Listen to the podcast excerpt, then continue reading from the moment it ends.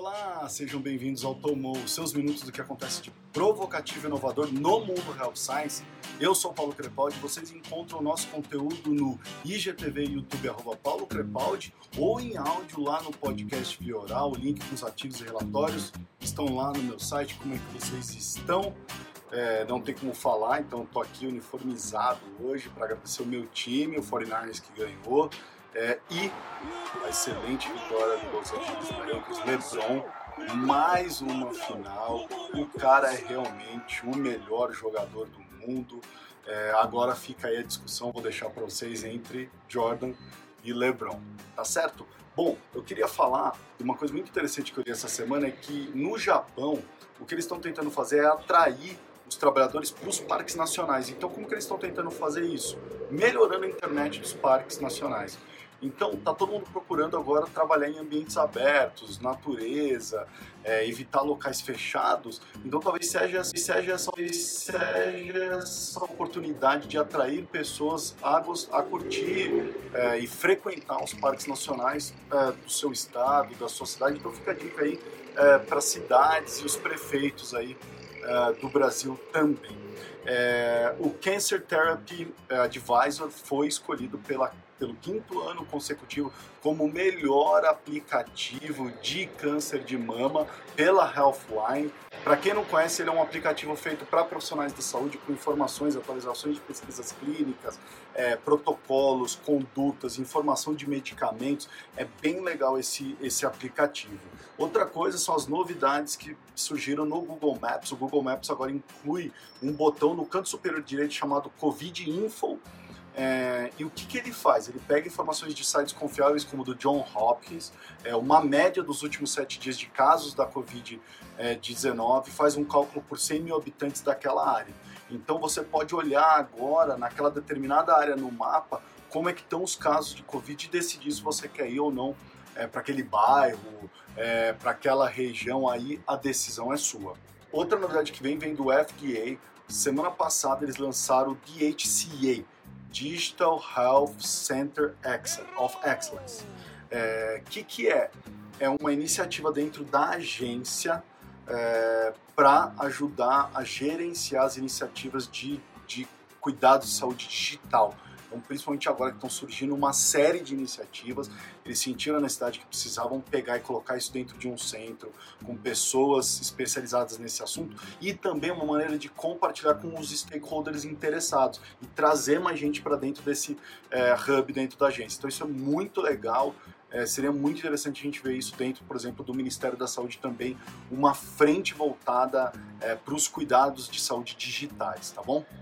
Saiu uma lista lá no panorama farmacêutico falando da, dos medicamentos que estão perdendo a patente nesse ciclo 2020-2021. A lista completa é, tá lá no meu site. É o recorde dos últimos três anos de, de medicamentos perdendo a patente.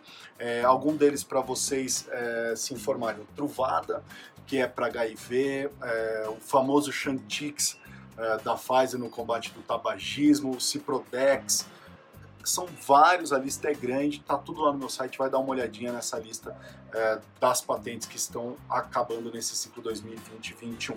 Um outro dado super interessante que eu trouxe hoje aqui vem é, de uma empresa chamada Doximit. A Doximit, na verdade, é uma plataforma online de conexão de médicos, de profissionais de saúde, e ele trouxe um dado muito interessante, que eles estimam que 20% de todas as consultas de 2020 serão virtuais.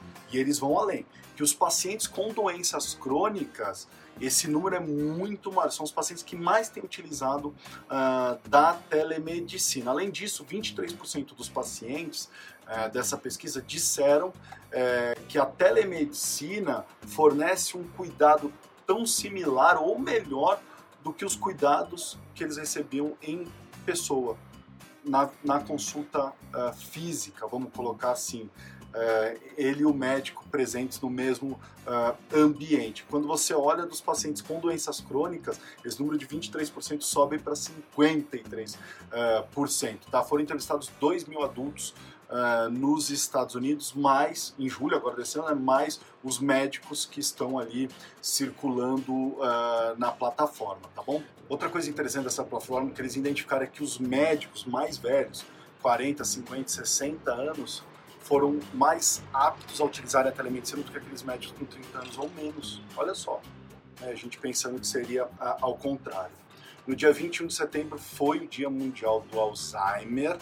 É, por que, que eu estou trazendo isso? Porque eu quero falar do PenCheck, que é um aplicativo que lançou lá no Reino Unido é, uma maneira de identificar, uma maneira de ajudar os clínicos e os médicos a identificar dores, gerenciar as dores em pacientes com demência ou déficit cognitivo, ou seja, aqueles pacientes que têm dificuldade em se comunicar. Como que eles fazem isso? O aplicativo ele aciona a câmera do seu celular e você através da codificação facial do paciente consegue dizer se aquele paciente está sofrendo dor ou não.